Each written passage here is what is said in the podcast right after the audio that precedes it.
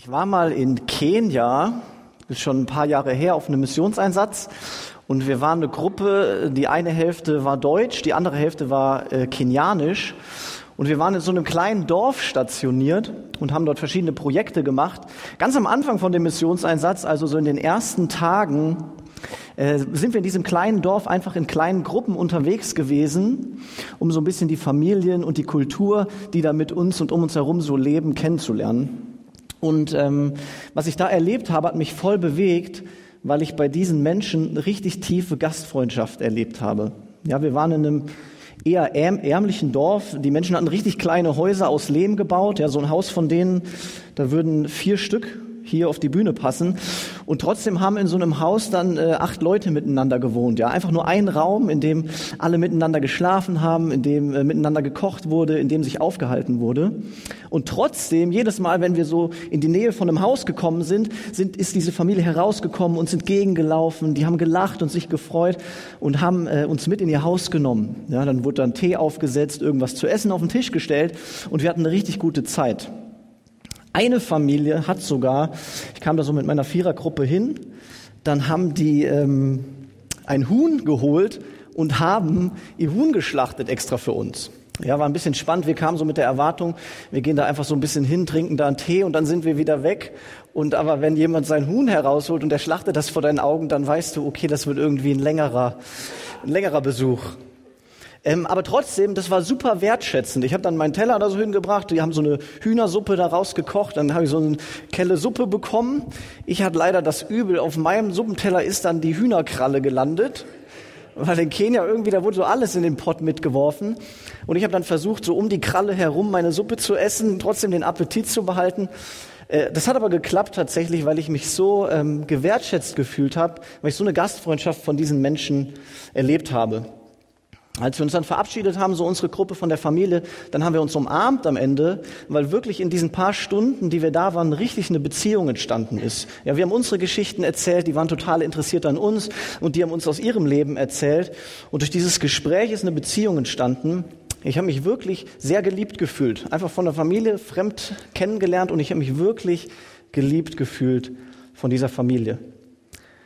Und genau darum geht's heute. Es geht um Liebe in meiner Predigt. Es geht einmal um die Liebe, die wir als Gemeinde und als Geschwister so untereinander haben.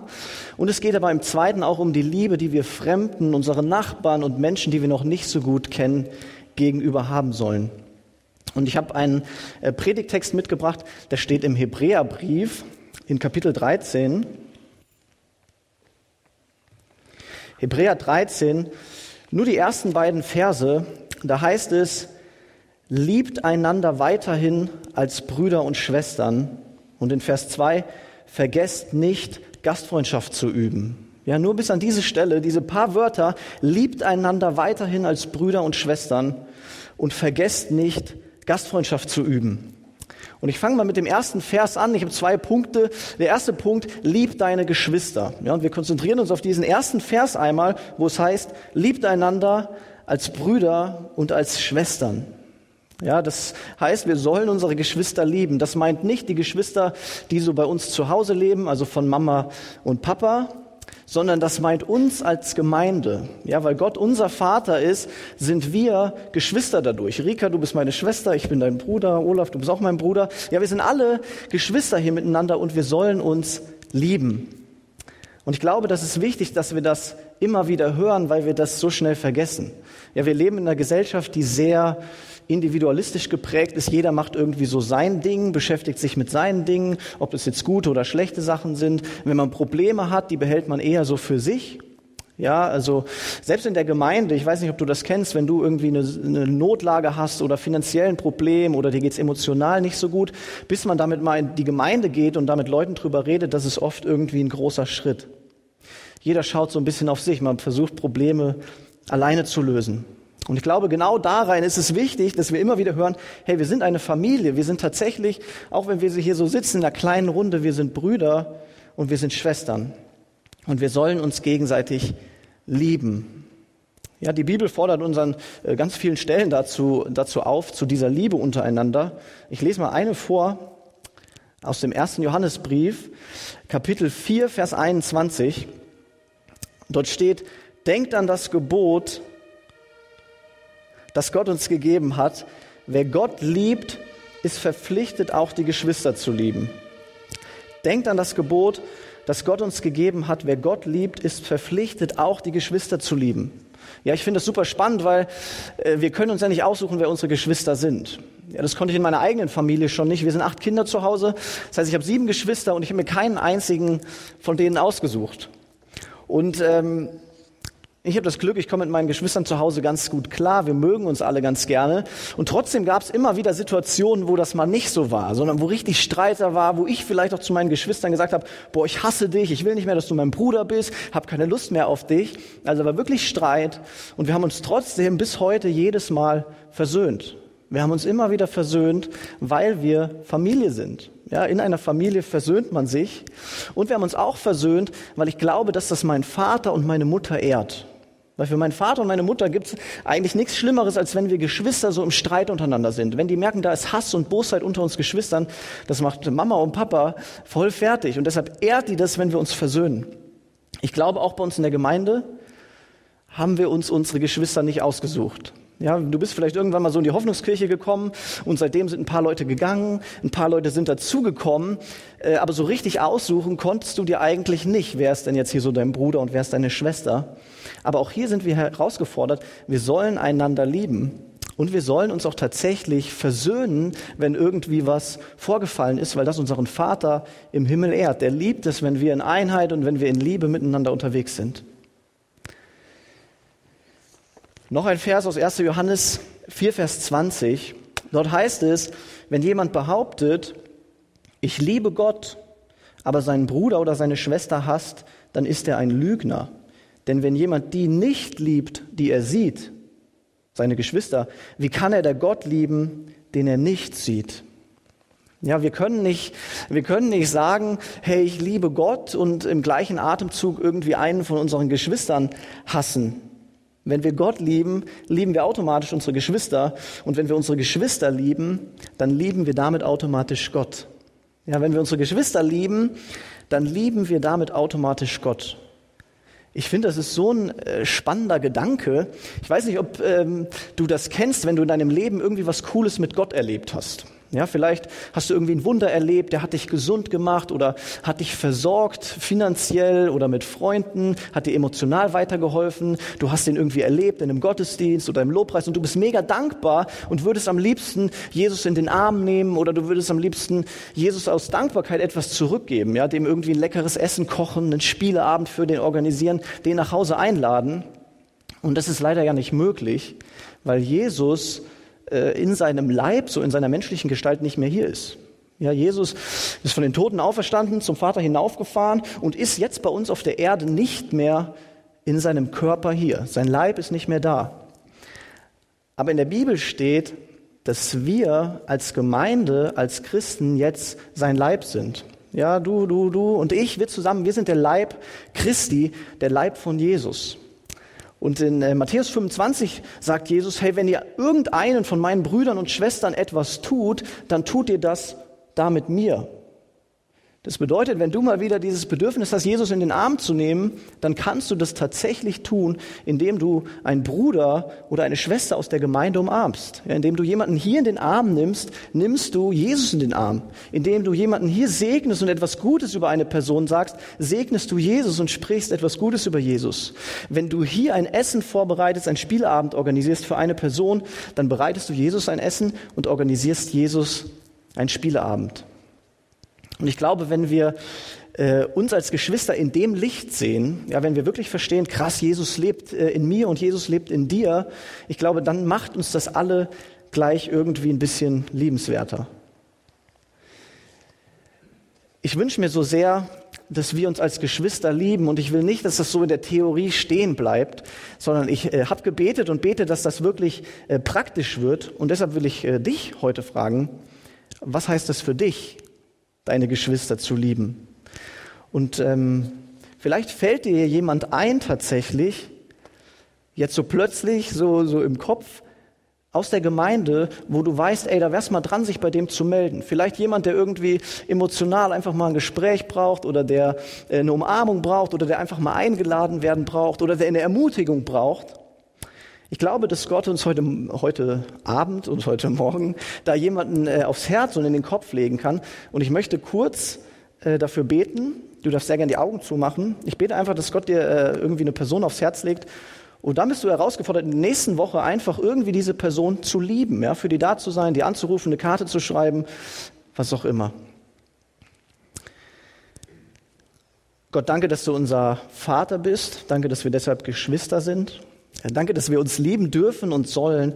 Ähm, und ich bete, dass du uns durch deinen Heiligen Geist jetzt einen Namen oder ein Gesicht oder eine Familie äh, in den Kopf gibst, die wir in der nächsten Woche einfach anrufen können, wo wir Kontakt aufnehmen können, die wir vielleicht zu uns nach Hause einladen und wo wir diese Liebe äh, praktisch werden lassen. Amen.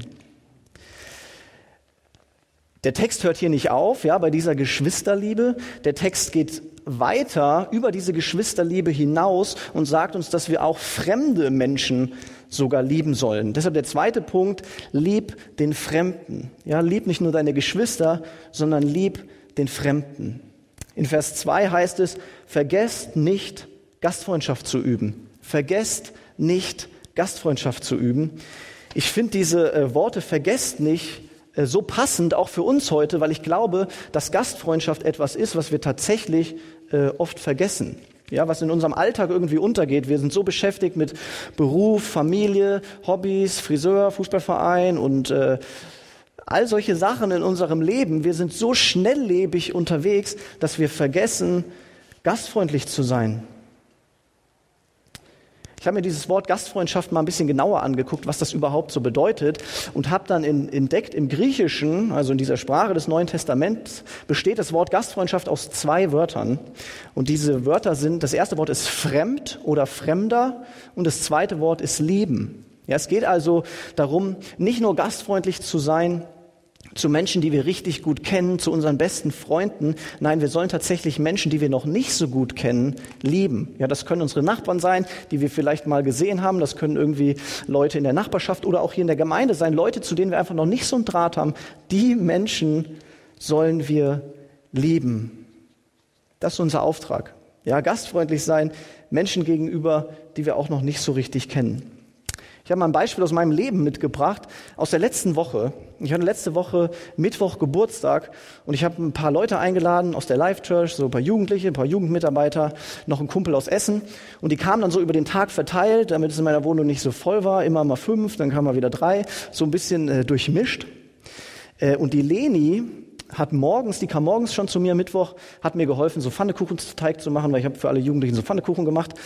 Und die Leni hat an dem Morgen meine Nachbarin getroffen, die neu neben mir eingezogen ist. Ja, ich glaube seit seit drei Wochen oder so wohnt die da.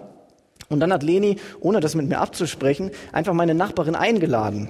So hat gesagt, hey ja, äh, mein Freund der Stefan, der wohnt ja neben dir und der hat Geburtstag, kann sie einfach vorbeikommen auf einen Pfannekuchen, wenn du willst.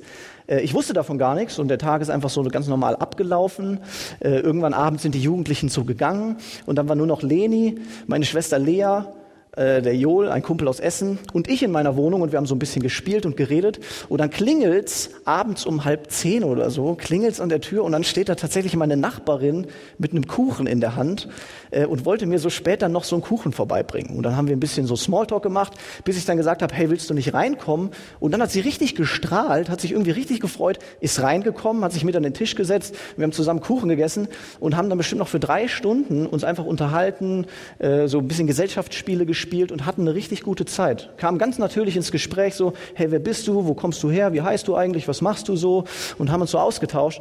Und es war wirklich richtig gut und hat irgendwie auch so eine Basis geschaffen für neue Begegnungen. Ja, also ich könnte die noch mal einladen so. Und beim Verabschieden hat die dann auch gesagt, ey Stefan, das war voll cool, wenn ihr noch mal was spielt, sag bitte Bescheid, komme ich gerne vorbei.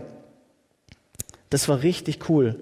Ich habe mal einen Satz gehört, der voll dazu passt und dieser Satz ist, der Schlüssel zu den Herzen der Menschen hängt in ihren Häusern.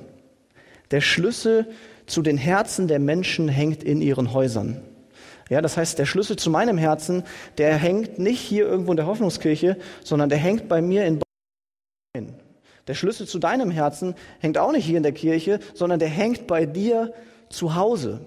Und wenn ich will, dass Menschen mich wirklich kennenlernen, mein Herz irgendwie erkennen und in meinem Herzen auch den Jesus dann, dann ist es so ein guter und wichtiger Schritt, die zu mir nach Hause einzuladen. Ja, ich glaube, wenn ich meinen Alltag teile, wenn ich meine Küche teile, wenn ich mein Essen teile, dann werden Menschen irgendwie mich und mein Herz erkennen und werden darin Jesus sehen.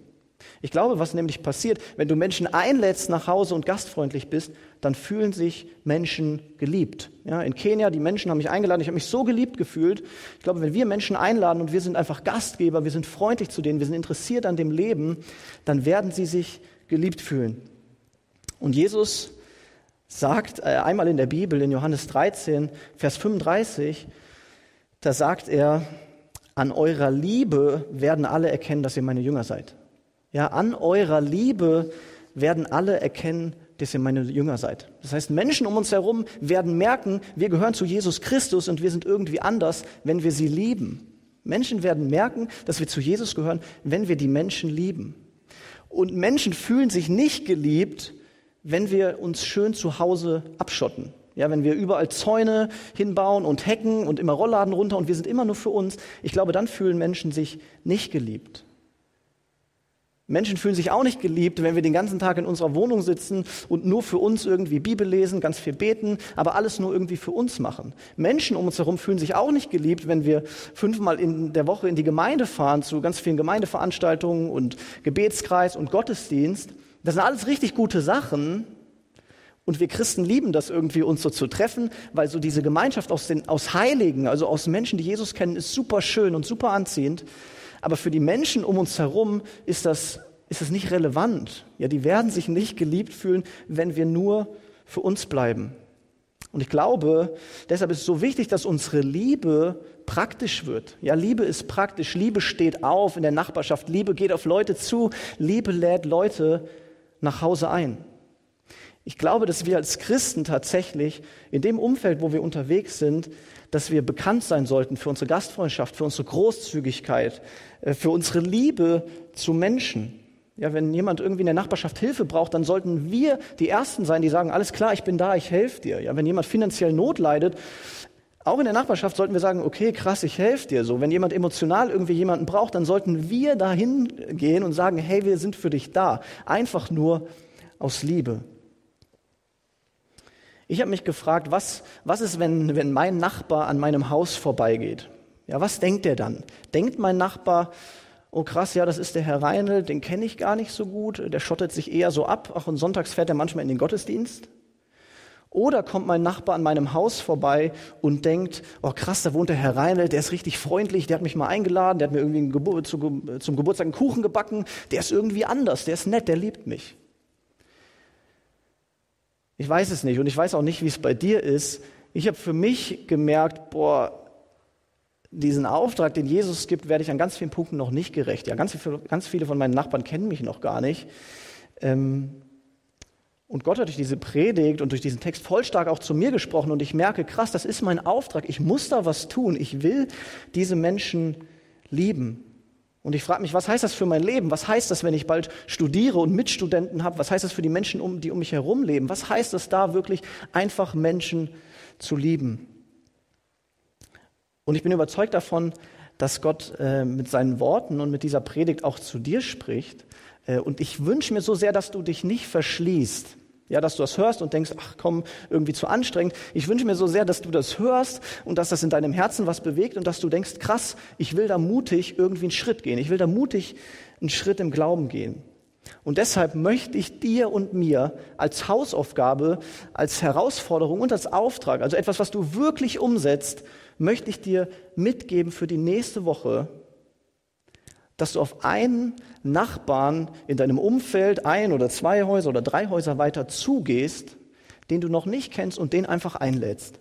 Ja, dass du den einlädst auf eine Tasse Kaffee, auf eine Tasse Tee oder auf ein Mittagessen mit deiner Familie zum Grillen, dass du ihn einfach einlädst. Weil so wird er dich besser kennenlernen, er wird dein Herz kennenlernen und ich bin überzeugt, dass er so auch Jesus Christus kennenlernen kann.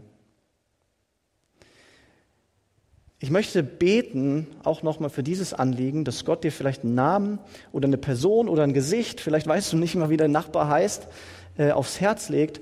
Und dann bist du herausgefordert und ich auch. Ich habe mir schon jemanden ausgesucht. Du bist herausgefordert, auch in der nächsten Woche auf einen von deinen Nachbarn zuzugehen. Gott, ich danke dir, dass du alle Menschen liebst, ob sie dich jetzt schon kennen oder nicht. Wir hatten auch mal eine Zeit, wo wir dich noch nicht kannten und du hast uns so sehr geliebt, schon immer. Und du gibst uns diesen Auftrag, dass wir unsere Nachbarn und fremde Menschen lieben sollen. Ich bete jetzt, dass du uns durch deinen Heiligen Geist einen Namen, eine Person, ein Gesicht aufs Herz und in Gedanken legst ähm, und dass wir in der nächsten Woche wirklich den Mut haben und die Kraft, äh, und auch die Überwindung, einfach äh, da rauszugehen, zu klingeln und jemanden einzuladen. Und ich bin gespannt, äh, was passieren wird. Ich glaube, es kann so viel Großes und so viel Schönes und so viel Gutes daraus passieren. Amen.